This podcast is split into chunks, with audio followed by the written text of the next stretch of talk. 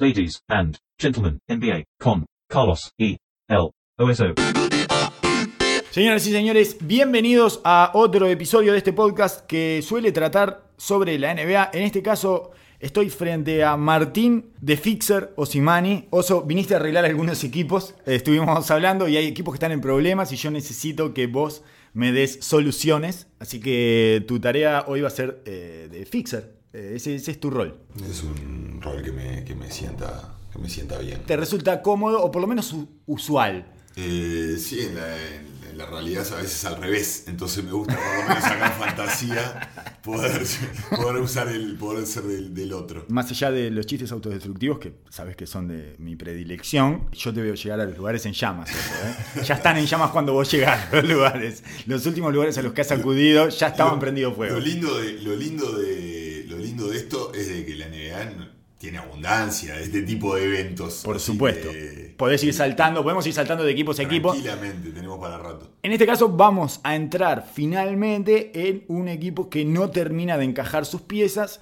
y que nos llama a todos la atención. A- a- yo nunca pensé que iba a tener estos problemas de coordinación y de estructura y fluidez los Boston Celtics de Brad Stevens. Jamás me lo imaginé. Sí pensé que iba a ser un poco incómodo, no tenía esa eh, por una cuestión de que hace muchos años que vemos básquetbol, ya sabemos que la suma de las partes no es igual al total y que entonces no es que eh, Jalen Brown iba a seguir rindiendo como el año pasado y le ibas a sumar a eso Hayward y le ibas a sumar a eso. No, ahí digamos que los rendimientos se reducen o cambian los roles y no se puede sumar compartimentos estancos, sino que bueno, eso... eh, funciona en la interrelación de los jugadores, que muchas veces es lo que pasa con, el, eh, con esta era del fantasy game, digamos, ¿no? Claro, De- sumamos 20 de acá, 15 de allá y nos cierra por todos lados. y no tiene cómo perder.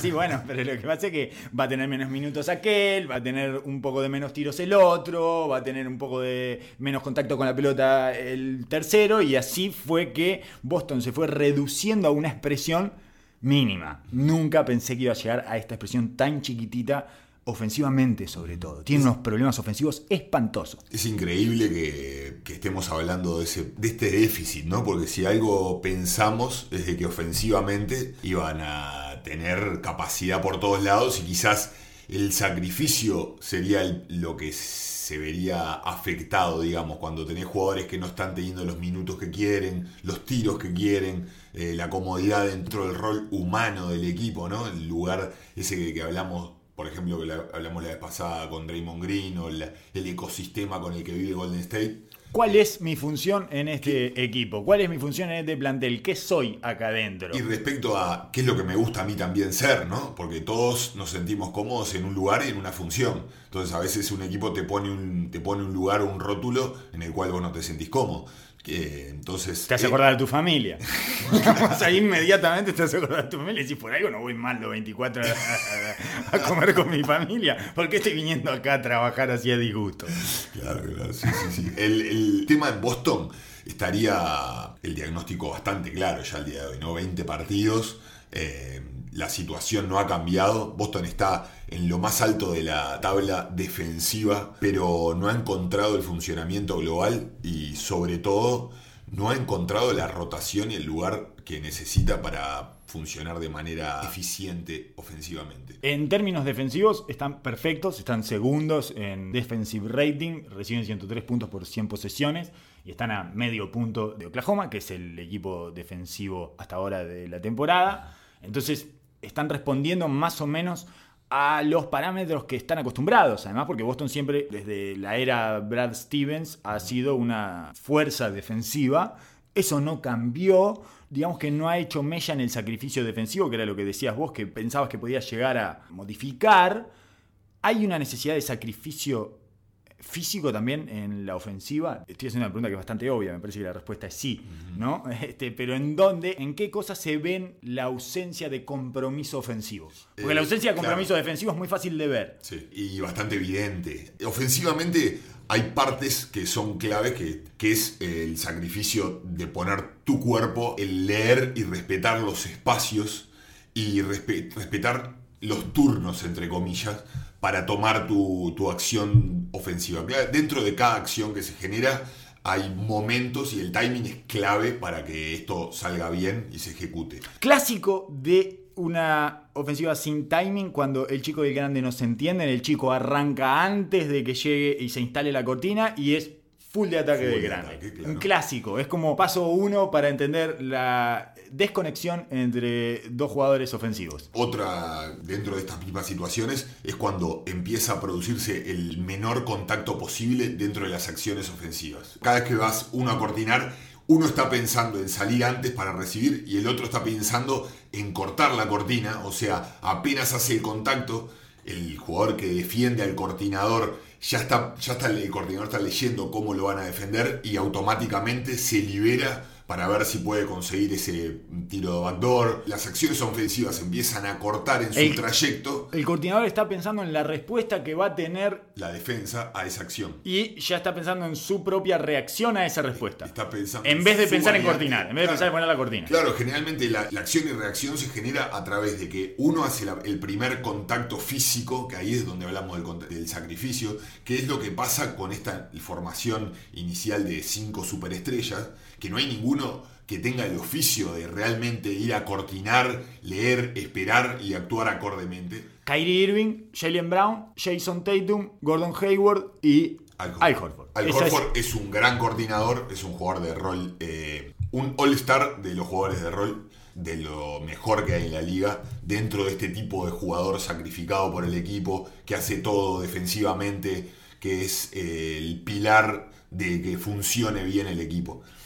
Pero, ¿qué pasa con Al Horford? Está utilizando sus cortinas para abrir. Se enamoró del 5 el abierto. pop. Del el pop. El pop es cuando cortinás y salís al tiro. Exacto. Mirá, mirá esta alineación. Eh, eso- 137 minutos juntos, offensive rating 90.5. Calamitoso.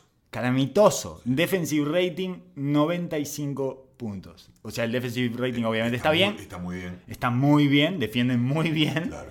Y ofensivamente es un equipo, ni hablar que no está dentro del estándar de la NBA, sino que cualquier Cualquier equipo que tenga Menos de 100, 90.5 claro. de net de offensive rating es espantoso. calamitoso. El- hablemos de que el, el mínimo, una estándar base, estamos en el 100, ¿no? Sí, un poco más, 103 me parece que es. Estándar básico como una formación, para que pueda sobrevivir. O sea, es malo, pero puede sobrevivir. Si vos tenés un defensive rating de 94, bueno, puede ser funcional, a pesar de que no es bueno. Exacto. Esto, esto es 10 puntos por debajo de eso. No, Estamos no. hablando de la alineación supuestamente estrella de este equipo. Y Ah, que tiene 137 minutos, además de la alineación Claro. que más minutos tiene. No es por falta de minutos, no hay demasiado ruido estadístico ya ahí. Sí, igual es- esa formación ya desapareció. Sí. Está oficialmente desaparecida. El quinteto inicial pusieron a Baines. En el, el quinteto cerra- de que cierra pusieron a Marcus Morris y a, muchas veces a Smart.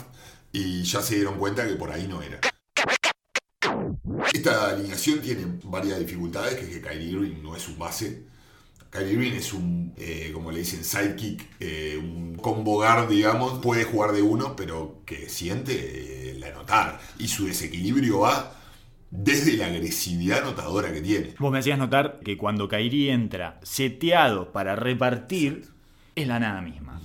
Cuando Kairi aprieta el acelerador y quiere anotar, o sea, su agresividad siempre va por el lado de anotar. Después, él, llegado el punto, con todo el desequilibrio que generó y todo el desastre que generó y toda la tensión que empieza a generar, puede empezar a repartir y le da de comer a los demás. Pero primero él, si no come antes él, eh, tiene que tener el protocolo del avión. Cuando bajan las máscaras de oxígeno, primero vos y después ponésela al niño. Exacto. Pero primero ponete la máscara de oxígeno vos, Kairi. Exacto, todo empieza por sus dimensiones simplemente y por su manera de sentir el juego. Él se pone extremadamente pasivo y los jugadores que tiene alrededor, ninguno es de llegar consistentemente a la pintura, de generar un desequilibrio. Sí son muy capaces de recibir y con una pequeña ventaja generar eh, un rompimiento, un tiro, un desequilibrio desde ahí. Jason Tatum es un jugador que juega prácticamente para él y es un excelente bombero de ofensivas rotas Exacto. pero ninguno genera la movilidad de juego que genera Kyrie cuando llega consistentemente a la pintura y es una, es una amenaza de anotar para el grande que tiene que ayudar siempre, ya empiezan las rotaciones desde ahí y los juegos de pick and roll es el más eficiente por lejos de jugar. Por eso él eh, se siente más cómodo y la, la formación más eficiente es con Smart al lado. Ya lo dijo. Además, Claro. ya declaró que le gusta especialmente jugar con Smart, porque Smart le hace todo el trabajo sucio que él no quiere hacer y que no le sale hacer naturalmente y que lo tiene que forzar. Con esto me refiero a, le tapa los huecos en defensa, él está tranquilo atrás, que no lo torturan, No lo torturan, en defensa. Exactamente, y en ataque le distribuye. Es bueno, no me tengo que encargar de poner feliz. ¿Qué- ¿Cuál es la tarea la del función- base? La función es del base, o sea, Exacto. necesita un base al lado. Necesita un base. Claramente necesita marcar el tono defensivo y que tenga la, preocupación de que el equipo funcione, que la tenga otro. Y claramente eh, es, es el estilo de Kyrie y está bien. En este, en este capricho de Stevens de querer dejar a todos los egos del equipo contentos, eh, se metió en un brete en el cual nadie funciona como debería. Eh, Horford está, es un excelente 5, pero está en una función eh, un poco de ser el hombre que tiene que dejar a todos contentos y no está enfocado en, en- en su parte. Kairi termina tratando de jugar para los demás sin agresividad. Tatum que se que- está quedando muchísimo con el tiro de media distancia y Hayward que todavía no está fino como para generar que sea el hilo conductor de esta ofensiva. Y no tiene la confianza del caso, no se lo ve con confianza Hayward. Es totalmente entendible. Vamos, 20 partidos, un año que estuvo parado y una lesión traumática como la que tuvo. Está clarísimo. Digo, me parece que una, una situación como esa va a llevar un año entero de empezar gradualmente a sentirse mejor con su tiro, mejor con la velocidad de juego. Una NBA que año a año se transforma, ¿no? Que eleva los niveles de atleticismo y de ajuste a las situaciones. Los, como, como le dicen los trends. Eh, Las tendencias. Las tendencias exactamente de, de- de juego van cambiando de manera aceleradísima. Y que además él venía de Utah, donde había todo un dispositivo armado para que él estuviera cómodo y él se luciera, y ahora tiene que insertarse en un equipo que ya funcionaba bien el año pasado y no tiene la personalidad de Kyrie Irving. Kyrie Irving entra a la cancha y si el equipo que estaba bien el año pasado no funciona, dice, no debo ser yo. es lo primero que piensa Irving. Hayward dice, debo ser yo el todo problema. Todo el tiempo, con todo el peso que tiene, ese pelea constante de ya no soy el mismo. ¿Seré el mismo? ¿No seré el mismo? Hay ¿Podré una duda existencial. ¿Podré volver? Más allá de todo el- lo que genera la situación específica con el equipo, ese duelo personal lleva mucho tiempo ganarlo, si es que uno lo puede ganar. Mm. Entonces, eh, ya agregarle a toda esa situación que en sí misma es dramática y es un gasto de energía tremendo, se le agrega toda la culpa de, de la disfunción del equipo y, y más cuando de hecho ya de arranque, que fue lo que hablamos al principio del año, ya de arranque ponerlo en el quinteto inicial, ya le pones el listón altísimo. Sí, lo presionó un poco Exacto. Brad Stevens tirándolo eh, de, de inicio en lugar de dejarlo guardado para que se fuera introduciendo de manera paulatina y progresiva desde una segunda unidad. Eh, le quiso demostrar su confianza, uno intuye, ¿no? Que es por ahí, le quiso demostrar la confianza que tenía en él. Es una relación muy especial porque lo tuvo en la universidad, en Butler, y en realidad el salto de calidad de Brad Stevens y el salto a las luces nacionales se lo debe a Gordon Hayward, Claro. que es el jugador que lo llevó a las instancias definitorias eh, a, a nivel nacional y que lo transformó en una estrella de, como director técnico universitario. Claro, y e- e- esa es el- la línea fina que había que transitar en este momento. ¿Por qué? Porque si bien Gordon Hayward era un jugador extremadamente respetado en la NBA, en, todo, en los círculos de los jugadores, un jugador que prometía tremendamente, ahora puede sufrir del síndrome del hijo del dueño, que es lo que pasa en todos los vestuarios. Sí, De mi padre es el director técnico del equipo de Claro, Fútbol. ¿Y por qué, me, por qué me lo ponen a este? Claro. Nosotros llegamos a la final de conferencia, yo la rompí, un Jalen Brown, Sí. Tatum. ¿Por qué? ¿Por qué tengo que jugar para Gordon Hayward? Tiene que, que, se- que muestre los galones, Claro. que compita. Sí, sí, sí, sí, como cualquiera. Claro, yo entiendo que ustedes tienen una historia, todo atrás, y jugar, Sí. jugaron para vos y todo muy lindo, pero ¿por qué lo pones de titular? Claro. Si todavía no se puede mover. Exacto.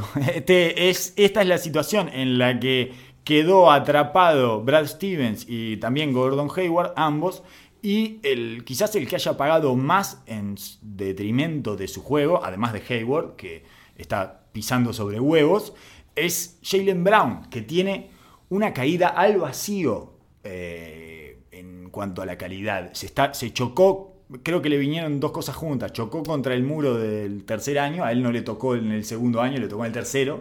Chocó contra el muro de sus limitaciones, ¿no? que es lo que le pasa a muchos segundos años, digamos, que encuentran el techo o el primer techo y les cuesta mentalmente salir de esa situación. Y además se, vio dentro de un equipo que no, ya no entiende, que ya no lo considera de él y que no sabe muy bien cuál es su rol. El resultado es tenebroso. Está tirando un 28% de tres puntos, está tirando 50% en, en la zona restringida, eh, en el aro, digamos, eh, que es bajísimo. El, el promedio creo que es 60, 62, una cosa así. O sea que no puede terminar, no está pudiendo terminar. Una cosa muy rara en Jalen Brown con la capacidad atlética que tiene. Y está tirando un 19% en triples completamente abierto. Lo están dejando tirar. Yo lo he visto en partidos donde no lo miran. No lo miran. Eh, se le dan vuelta. Le hacen ese tipo de cosas y tira piedras. No es que le salen de adentro. Tira piedras. Eso clara- claramente. eh, Mental. Ves, ves la, la cabeza dando vueltas ahí. Es un lavarropas esa cabeza. Impresionante. 65% de libres. Otro lugar en donde la cabeza te traiciona. Otro lugar en donde tus demonios saltan y te hacen cualquier desastre. Eh, Jalen Brown se perdió en su identidad en el camino de todo esto. Es el que sufrió más toda el- este, esta mezcla de estrellato que recibió justificadamente, pero en un, cami- en un camino de creación o de, de mismo de identidad propia. Él Sí. no era un jugador eh, hasta, el, hasta el año pasado, la segunda parte del año pasado, no era un jugador considerado ni estrella, ni mucho No. menos. No, que todavía no se sabía mucho qué especie era. Es un 3D, es un 4 abierto, atlético, es goleador, es un jugador de rol. No es Tatum.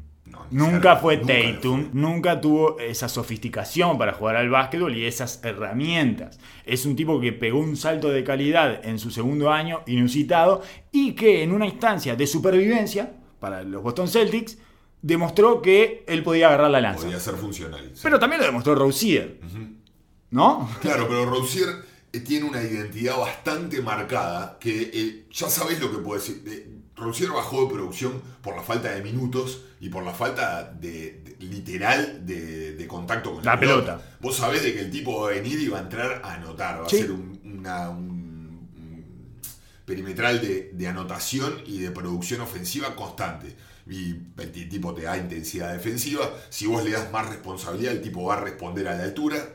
Pero no, no está en esa lucha de identidad que tiene él, que no sabe si es Jason Tatum o Jeff Green. Que es una, que estar en, este, en, este, en esta especie de caos, de caldo que se ha armado acá en el medio, es lo que te genera eh, más desestabilidad. Que cuando vos te, sabés a lo que vas y sabés lo que sos, es mucho más fácil armarte de, peque- de agarrarte de pequeñas cosas para mantenerte a flote en, una, en un momento de inestabilidad. Sí, también la situación extrema a la que se habían enfrentado el año pasado, donde tenían que sacar la cara, eh, te lleva a hacer cosas que no necesariamente podés repetir en una situación normal. Digamos. Ahora están en una situación estándar. Claro, el, el año pasado, él mismo yo creo que se sorprendía con actuaciones y con momentos brillantes, pero que me- evidentemente ni él, hasta ni él las creía. Eh, Estaba conociendo su techo o empujando su techo constantemente. Ahora es a los bifes, ahora hay que resolver y las armas que tienen son mucho más limitadas. Los Boston Celtics tuvieron azarosamente ausencias de uno de sus aleros en los últimos tres partidos, los ganaron los tres, eso eh, es puro azar, digamos, pero sí se vio, bueno, hicieron 127 puntos en el último partido, déjame buscar eh, cuál fue, porque ahora no me puedo acordar, pero eh, en definitiva se vio, tomaron ventaja contra New Orleans, fue el partido que te estaba diciendo que pude ver en diferido, New Orleans Está en problemas New Orleans, ¿eh? Está en problemas New Orleans, eso es aparte, paréntesis. Pero bueno, fueron a jugar contra Dallas, perdieron, fueron a jugar, habían jugado contra Atlanta, tuvieron, eh, digamos que igual no le sacaron demasiado jugo a este tramo que era bastante benevolente del fixture, ¿no? Eh, estamos hablando que jugaron contra Utah de visitante, otro equipo que está en problemas. Perdón, contra Utah de local, perdieron. Contra Charlotte de visitante, perdieron. Contra Nueva York de local, perdieron. Contra Atlanta de visitante, ganaron. Dallas de visitante, perdieron. Y New Orleans de visitante, ganaron. En, en los partidos que mejor funcionaron fueron cuando, cuando le faltó un alero. por ejemplo, en el último que faltó eh, Jalen Brown, que se lesionó en una caída, tiene un golpe en la espalda. El- te pregunto ahora, ponete tu traje de, de Martín de Fixer o Simani y decime, ¿le sobra un alero a Claramente. los Boston Celtics? Claramente, claramente. Eh, eh, eh, esto es drástico, pero es, es así. Ellos funcionan mejor. Hay un jugador que está de más en esa rotación, porque Marcus Morris es un hombre y se está comiendo, se está comiendo a Jalen Brown, que es el otra, la otra cosa que, que no había mencionado. Marcus Smart. Eh, no, Marco, eh, Marcus Morris. Ah, Marcus Morris, de cuatro. Morris, el 4. Sí. debe ser una de las voces más fuertes de ese vestuario con Marcus Smart.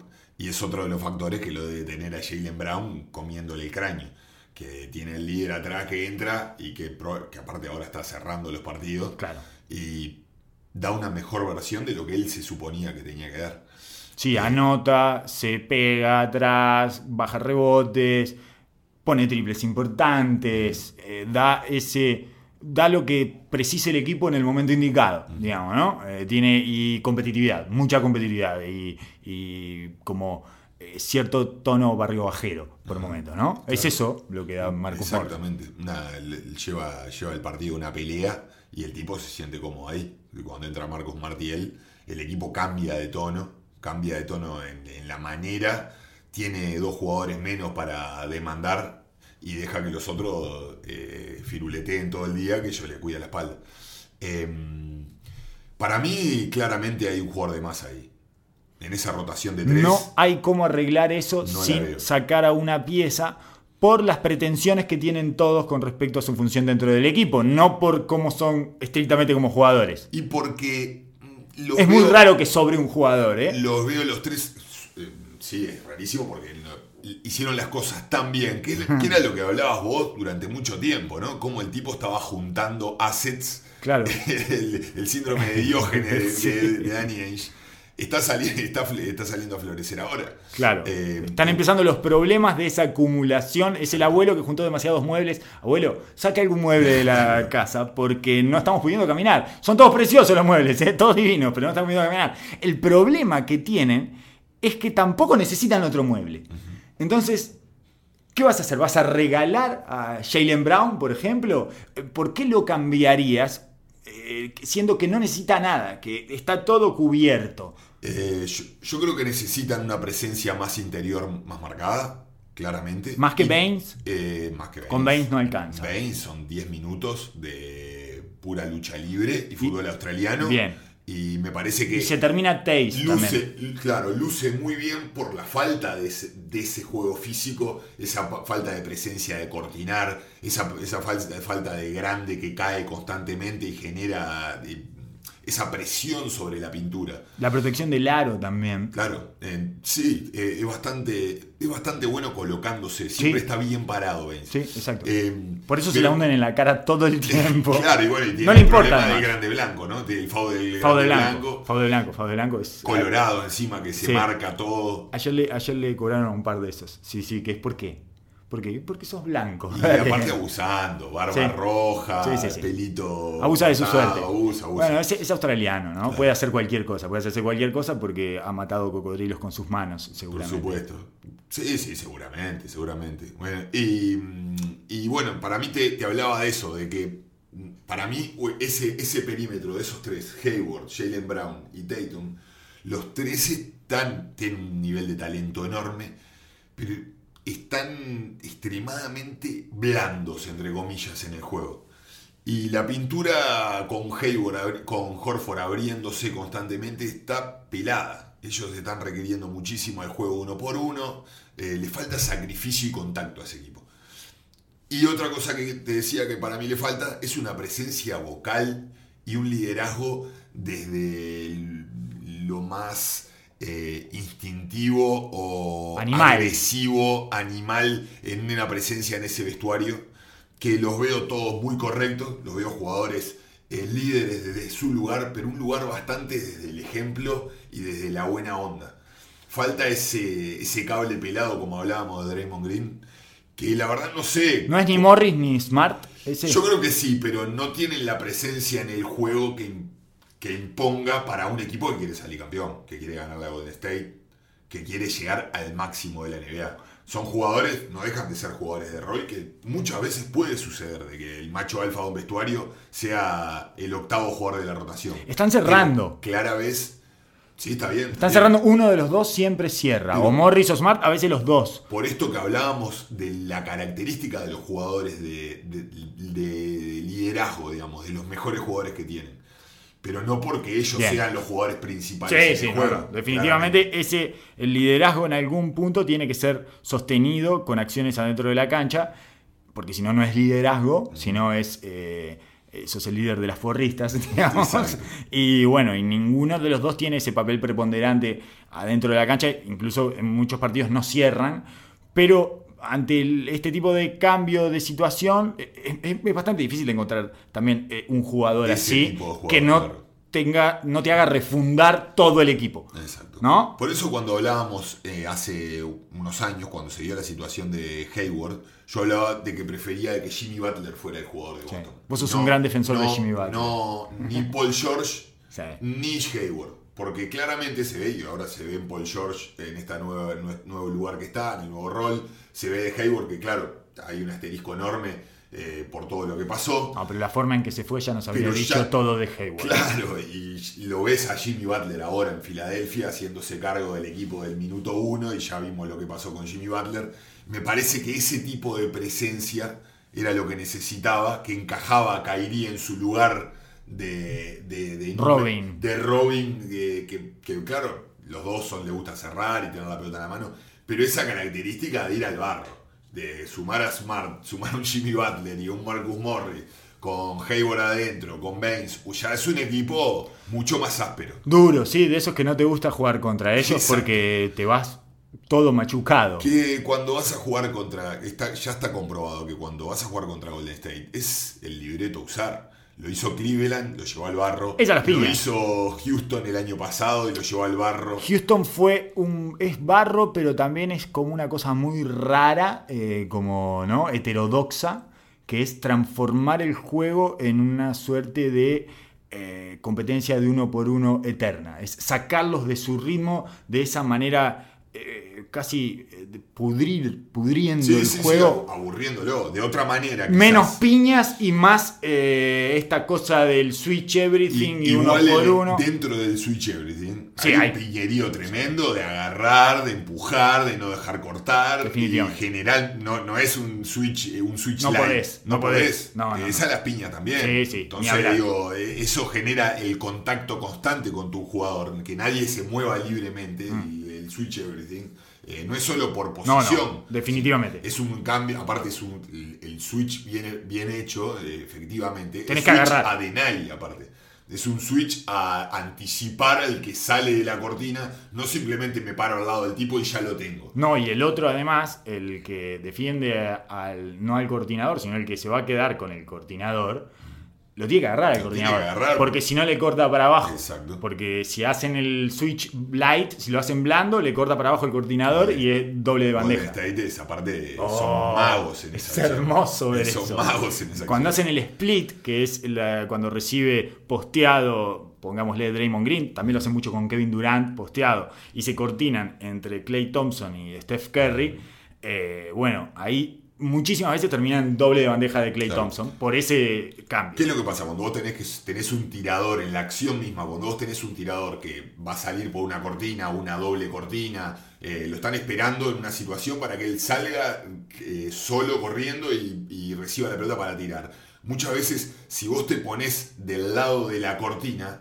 vos tenés dos opciones, o ponerte físico y chocarlo y tratar de pasar e- entre la cortina y el jugador empujándolo un poco, o te puedes poner atrás y Seguidor. mismo en la espalda y hace- lo que se llama el seguidor, o meterse en el túnel o lo que sea, que te metes en el hombro externo del jugador y lo seguís en el propio, siguiéndole los pasos al, a la jugador atacante, para no bien recibe vos metértele adelante.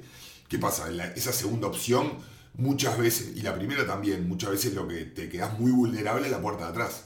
Que es que no, no podés saber para dónde va a agarrar el jugador. Entonces la única que te queda con Golden State es el abrazo, Sí, sí, sí, prácticamente abrazo de oso Catch. y a la piña. Entonces, ese, ese es el tipo de juego del cual Boston debería agarrarse, que bueno, hoy en día está número 2 en eficiencia defensiva, pero es más por la gran comunicación y conocimiento del juego que tienen que por el nivel de fisicalidad y de agresividad que tienen. Bien, la alineación Horford, Irving, Marcus Morris, Marcus Smart y Jason Tatum tiene 121 puntos de offensive rating, 122 en realidad, y 96.6 de defensive rating. Tienen un net rating de más 25.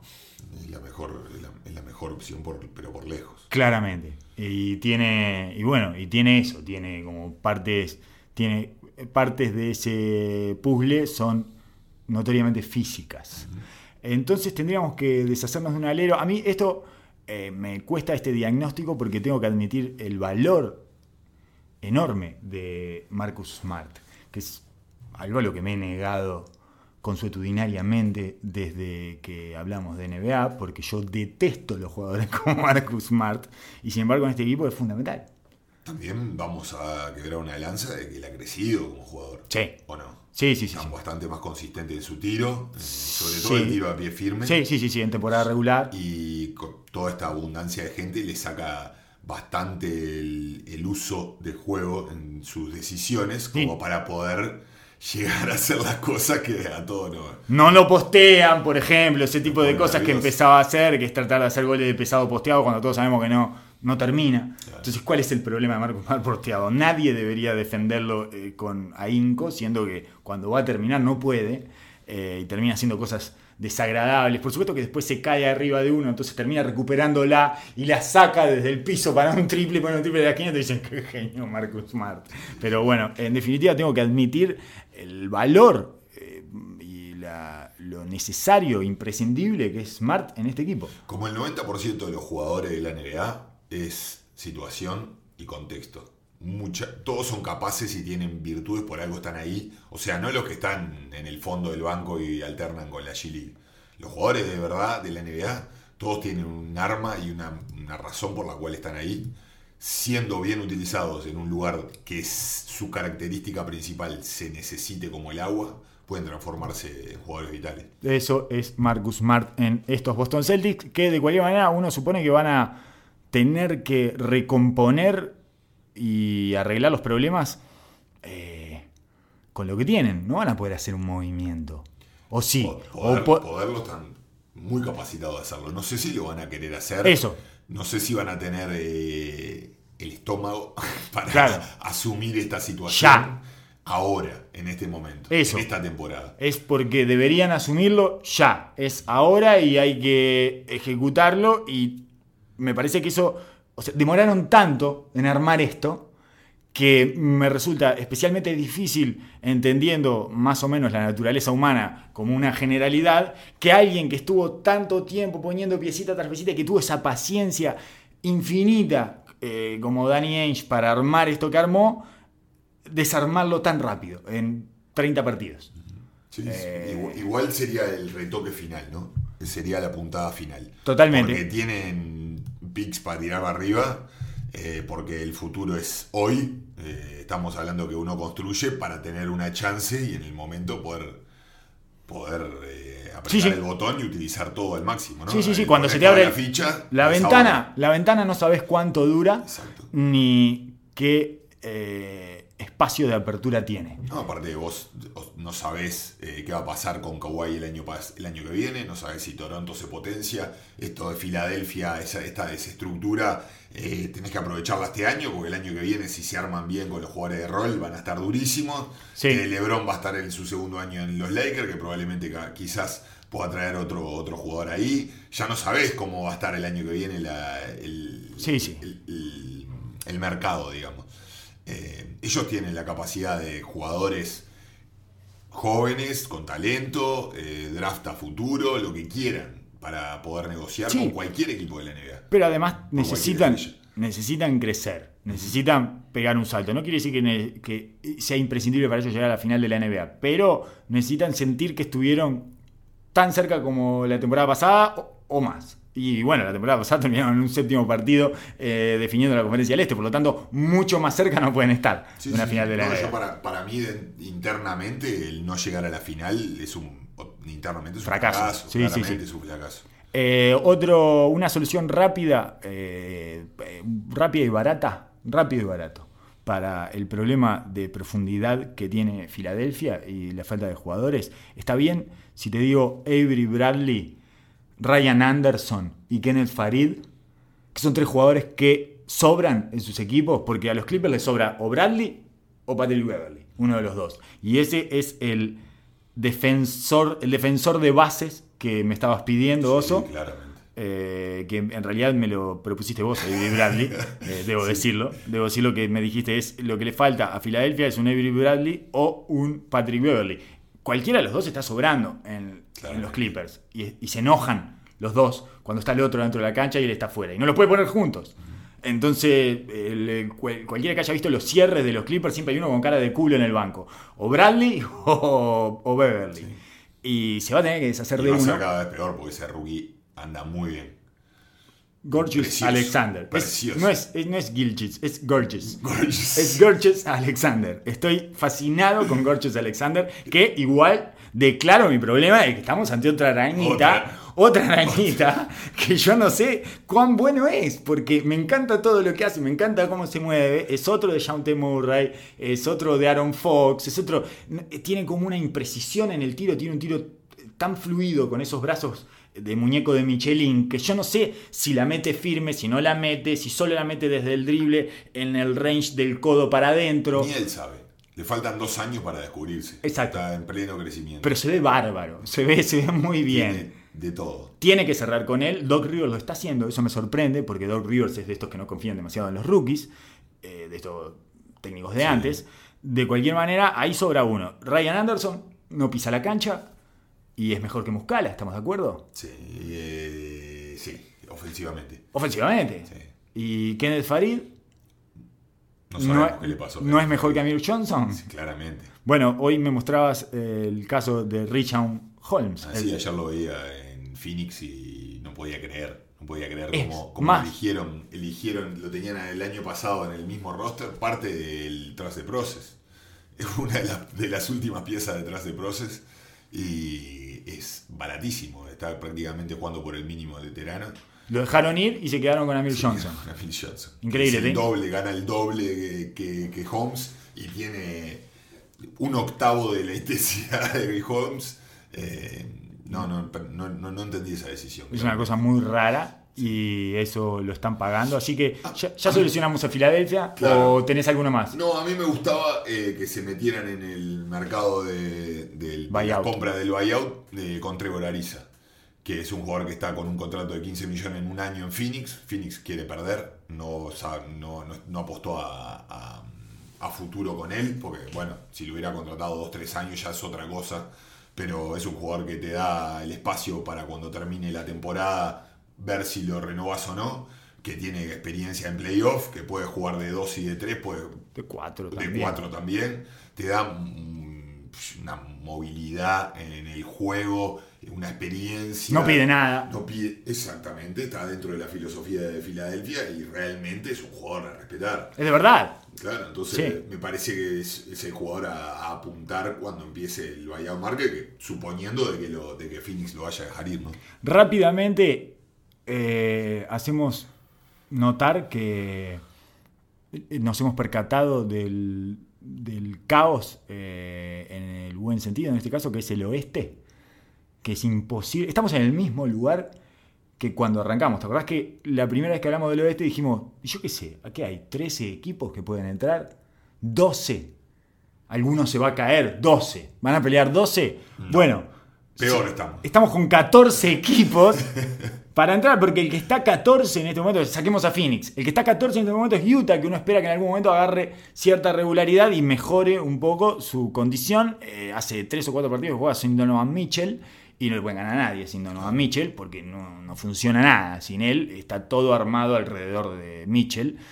Por lo tanto, por ejemplo, el otro día jugaron contra Indiana sin Oladipo. Indiana sin Oladipo le ganó por 30 a Utah en Utah. Marcando de la cancha. Sí, Claramente un equipo deprimido, ¿no? Que Sí. Mucho más que eso, pero lo agarraron en la bajada.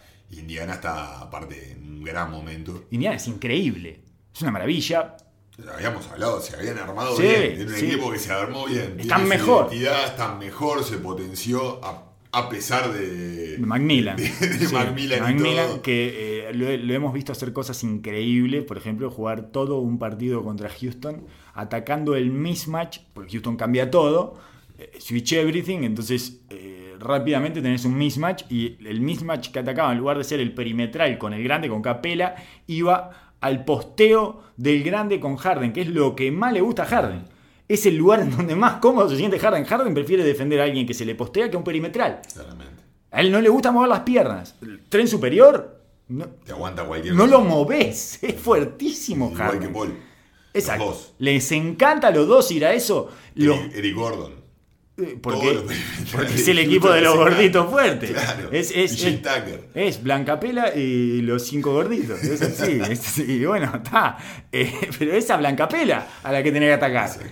Y sacarla y volver, volver loco a Capela y comerle las piernas, quemarle las piernas. Bueno, así perdió Indiana con Sabonis atacando todo el tiempo de espaldas a Harden. En fin, ese tipo de cosas tiene Macmillan. Una lumbalgia para Indiana se fue que no podía más. Porque tiene los 90 en la cabeza, entonces me queda el grande con el chico, vamos con el grande, vamos con el grande. Es una cosa de loco. Bueno, el oeste es un. Es, es un desastre el oeste, es una maravilla. Es una maravilla. Que del 1 Es hermoso. al 14 es lo mismo. Hay 6 partidos de diferencia, son muchos 6 partidos de diferencia, pero no hay tanta diferencia entre los equipos. El 1 son Los Ángeles Clippers, que van 13-6, 13 ganados, 6 perdidos. Está fascinado Doug Rivers con su equipo. Lo hablamos el otro día. Defensa, eh, libres y la noche de Los Ángeles. Esos son los tres instrumentos poderosos. Los pilares. Exactamente. Y Lou. Williams, ¿no? Que te caga goles en el último cuarto. Te- pero te caga goles. Es espantoso. Sí, es espantoso lo que te hace. No, y las nuevas reglas, ¿no? El nuevo, inca, eh, el nuevo hincapié a. Que ya, te, ya- no, ya te no, está no, no. frustrando. No tengo tiempo, te no, tengo, no tengo tiempo, no tengo tiempo. Estoy enfermo con eso. Me tienen Pero loco. Es el equipo que más ha sacado Sí. provecho de, este, de, esta nueva, de esta nueva realidad. Sí, eh, mi grito, mi, exclama- mi exclamación en este caso es: los Clippers son los libres. O sea, ha cambiado. Los Clippers son los Clippers, no, los Clippers son los libres. Los Clippers están tirando. Eh, ese es el secreto de los. Clippers. Los Clippers están tirando, tiran más libres que triples. Es el único equipo de la NBA, y yo me animaría a decir, del mundo. No sé si hay en otra liga un equipo que tire más libres que triples. Una locura. En este momento del básquetbol. Sí, sí, sí. Tiran 29.5 libres y 25.3, eh, 25 triples. O sea, tiran 4 libres y medio más que triples. Y es un equipo que tiene tiradores, o sea, no, no es que tira la, poco. La meten de sí, 3. Pero. Y en realidad tiran poco, ¿eh? Pero tienen, Tira poco de 3 tienen igual. profesionales de robar FAO. Ah, impresionante. Artistas del flop. Eh, es, es una relación muy extraña esa, me parece de las cosas más llamativas que he visto. Pero sumamente eficientes. Están dentro de uno de los equipos más eficientes ofensivos de la liga. Sí, señor. Porque Eh, tira bien de tres, va a la línea, saca foul, no toma los tiros, esos tiros De cualquier de cosa, cual- sí. que de bajo porcentaje, marcado, de, de cuarta, de isolation. Y tiene los dos mejores tiradores de libres de esta temporada. Galinari está tirando un 95%, eh, 5.4 libres por partido. Estoy hablando de Siempre fue la especialidad de Galinari. Totalmente. Eh, aparte de romperse. y Lou bueno, ese es el, la- el quinto secreto de los Clippers. No se rompió Galinari todavía, que es una cosa que sucede todas las temporadas y en esta jugó 19 partidos. Es rarísimo. Eh, lleva jugado, eh, creo que jugaron 20 y él jugó 19. No, Ya 16. está sonando la alarma, ya, ya, ya está. llegando 13-6 ahí. dijimos. Jugó los 19 partidos. Lleva el 100% de los partidos jugados. Eh, y bueno, y Montre Harrell también saca muchos libres. 6.4 libres por partido tira. No en, no en cesta a nivel de Lou Williams, que tira 5-5, eh, pone 5.2, o sea, 94%. Eh, en cesta un 68%, pero son muchísimos puntos en, eh, bueno, en este, de libres. Eh, son, ya te digo, ponen 24 puntos de libre por partido. Es- y es el equipo que más puntos pone por partido de libres, obviamente. Es el equipo más largo de la NBA, que tiene el banco más útil y más productivo de la NBA. Y sobre todo que tiene el factor de que no, no merma la producción y la intensidad del equipo a lo largo del, del partido. Eh, claramente al final tienen problemas para, para anotar en el clutch, Sí. sacando a Lou Williams, que los días que el William No empieza está. con el firulete o trata de sacar FAU y no se lo cobran, se le complica, se le, han- le ha pasado dos, Sí, tres sí. partidos. Cuando no está firme no tiene cómo, porque Bradley, eh, Avery Bradley cada vez le cuesta más anotar y Patrick Beverly también. Sí, Tobias Harris no es un jugador que se genere sus propios tiros todavía. Creo que puede sacar una ventaja en uno contra uno. Posteo. Posteo, pero no genera para los demás. Es eh, alguna acción puntual. ISO.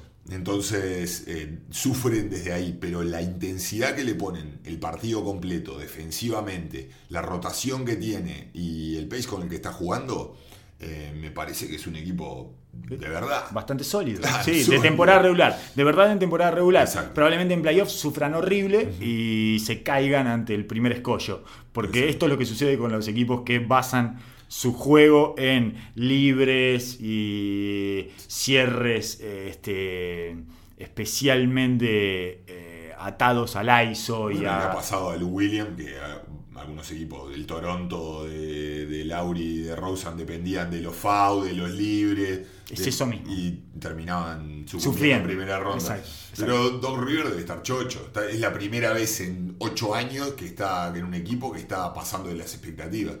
Y no tiene ninguna estrella, una demanda, como tenía cuatro que estaban todo el tiempo buscando. eh, Era horrible ese lugar. Ese lugar, eh, creo que fue. ¿Quién fue que llegó a decir? No, no me acuerdo quién es, pero todos los jugadores que le han preguntado sobre ese equipo siempre tienen algún comentario que hablan de, bueno, sí, no estaba todo muy bien ahí, la verdad es que no había el mejor clima, no estaba mal, ¿eh? No estaba mal, pero no, no había- no- no estaba bien tampoco. Era como una cosa y lo entraron a padecer todos mucho. Eh, no hay... Seguramente pasa. Nosotros nos gusta pensar de que es o Golden State o se prende fuego todo. Y no, muchas veces es ahí una ida y vuelta, en situaciones buenas estamos todo bien y pasamos barro, en las malas empiezan ahí los problemas, Sí. después la levantamos un poco, después- es la realidad de la mayoría de los equipos, que ni, ni pasan fantástico y nos llevamos todo divino, ni tampoco es todo un problema. Pero sí, cuando el equipo tiene una expectativa altísima y claramente no le da, está destinado a pasarla bastante Sí, mal. A que se vaya poniendo cada vez más espeso Sí, y que además empiecen a mirar y, y a tratar de descubrir de quién es la culpa. ¿Por qué nos falta ese poquito que nos está faltando para pegar el salto de calidad y pelear de verdad? Y, sí, y confrontarnos con que no. con No. Que no es. No nos da. No, nos Claro, da, que es lo que claro. le está pasando a Washington ahora, ¿no? Exacto. Por suerte ellos no llegaron a ese punto, pero, No, y- pero claramente se quedaron con el sabor amargo de, de esa realidad. Y como había hombres muchísimo más serios de lo que hay en Washington, Y más talento. y mucho más talento, sí, y, eh, nunca prendieron fuego todo. No llegaron a prender fuego todo, Al aunque... ¿eh? Estaban varios Bueno. con el fósforo en la, en la Griffin, mano. Griffin se rompió la mano pegándole a un asistente, pegándole al equipier, que era el amigo de su vida, además, no sé qué, lo había invitado el padrino de su boda, no sé cuánto. Y, Bueno, bueno, uno casi se va y lo tuvieron que literalmente secuestrar para que no se vaya. Sí. O sea, Sí, sí, sí, momentos. Entonces, Oso, eh, estamos terminando este podcast. Este, este desempeño ha sido por encima de lo que yo esperaba en, este, en este podcast. Así que, y ya solucionamos los problemas de casi todos los equipos. No podemos estar todo el tiempo solucionando los problemas de los equipos de la NBA. Discúlpenos, tenemos una vida. Cada uno tiene que hacer sus cosas. Uno a la vez. Te había prometido algo en el episodio anterior, que era hablar de, de la alineación de Jimmy Butler y los cuatro jinetes del apocalipsis, que fue de las primeras alineaciones que le puso Brett Brown cuando llegó a Filadelfia. Tratando de probar si realmente estaba comprometido con la A causa ver o si no. lo que dicen es verdad o no. A ver, ¿cuánto te la bancas? A ver. Esto era eh, con Fultz, Shamet, Amir Johnson y Muscala. No te la conseguí esa, ¿tá? porque tenía muy pocos minutos y me pareció eh, insignificante. Tenía 8 o 9 minutos, una cosa así. Pero te conseguí una con Ben Simmons en lugar de Fultz. O sea, te estoy dando un salto de calidad gigantesco. Bueno, eh, menos 23.6 de net rating. O sea, pierden por 23 puntos cada 100 posiciones. Esa alineación de, en este caso, Jimmy Butler, tres jinetes del apocalipsis y un derecho que se piensa que es zurdo. Digamos, ¿no? ese, ese es el invitado especial. Eh, eh, terrible, terrible. observe que. Todo lo que tenga Mir Johnson y Muscala en el medio no puede funcionar. Estamos de acuerdo que juntos no pueden estar nunca. Igual de- eh, observen en los partidos de, en los partidos partido de Filadelfia, que esa misma formación sacando a Mir Johnson y poniendo a, a, a Chandler o a TJ McConnell es una de las formaciones que ha dividido eh, Brett Brown para convivir en este nuevo Filadelfia. Sí. Está separando, hizo el split que estaba haciendo Golden State con sus cuatro estrellas y separa, pone a JJ Reddick con Embiid y a Jimmy Butler con Ben Simmons. Menos mal que no separó a Embiid y a JJ Reddick No, porque es, era para sacrificarlo ahí. Una Estaba maravilla. en ese momento. es una maravilla verlos jugar juntos a Embiid y JJ Reddick. Claro, Hacen porque son, de todo. son una ofensiva en sí mismo y tienen ya una, un- un- un- una lluvia de variantes a ese handoff, a salidas de cortina, a direcciones, eh, a misdirections. eh, Sí, sí, sí. eh, no sé cómo se dice mis Sí, tampoco, pero es una, es eh, como acciones falsas, digamos. ¿no? genera una acción por un lado para terminar atacándole por otro, digamos. Eh, y eso, eso es lo que mantiene esa unidad. Y después le da el tiempo para poner en cancha, en cancha a Ben Simmons y a Butler y hacer un, un equipo mucho más con múltiples cambios, más- mucho de corte, juega mucho sin pelota. Muy fuerte atrás y rápido para salir para el otro lado. mucho ataque rápido y entonces encontró ahí, está encontrando ahí una identidad en el cual todos pueden participar y tener sus tiempos y juegan para la fortaleza de cada uno y terminan cerrando juntos, pero ya la convivencia se hace mucho más llevadera. Y sólida. Eh, es sólido, ¿eh? Hablando de solidez. claro sí. Es sólido. Yamet para ser un rookie, muy sólido.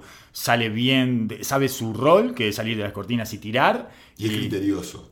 No abusa cuando la está metiendo y no se cae cuando no la está metiendo. Así que eh, es una, uno de, las, de los secretos de, de esta formación con Butler y Simmons, que son buenos pasadores, son buenos cortando y le ponen tres tiradores alrededor y se hace, se hace entretenido. Funciona. Sí, sí, sí, sí, sí, es lindo. Es linda, es linda. Yo nunca hubiera dicho, ¿eh? Pe- pe- pensé que esa alineación se podía chocar contra los muros. Sobre todo eh, juntar a, a Simmons y a Butler a, a sostener una ofensiva solos. Pensé que se podían chocar contra todo, pero no. Sí, yo, yo quiero dar un pasito más y quiero sacar a Muscala y quiero que me pongan a Korkmaz y que termine jugando Chandler de 4 y B. Simon de 5, que es el, el gustito que estoy esperando, que lo estoy pidiendo hace años. Vos querés a Simmons de 5. Quiero a Simon de 5, quiero a Simon, voy a poner una pancarta, voy a empezar un hashtag, eh, porque me parece que puede llegar a ser una maravilla. Una locura. Sí, sí, una Sí, locura. pero estamos para eso. Sí, sí, claro, claro, pero además es una alineación alternativa ahí de- para, para probar, un poquito un experimento ahí, un tubo de ensayo. Claro, Sí. faltan, 60, faltan 60 partidos. Laboratorio. Vamos a divertirnos un rato. Bueno, muchísimas gracias Oso eh, por haber arreglado todos los problemas que tenía y será hasta la próxima.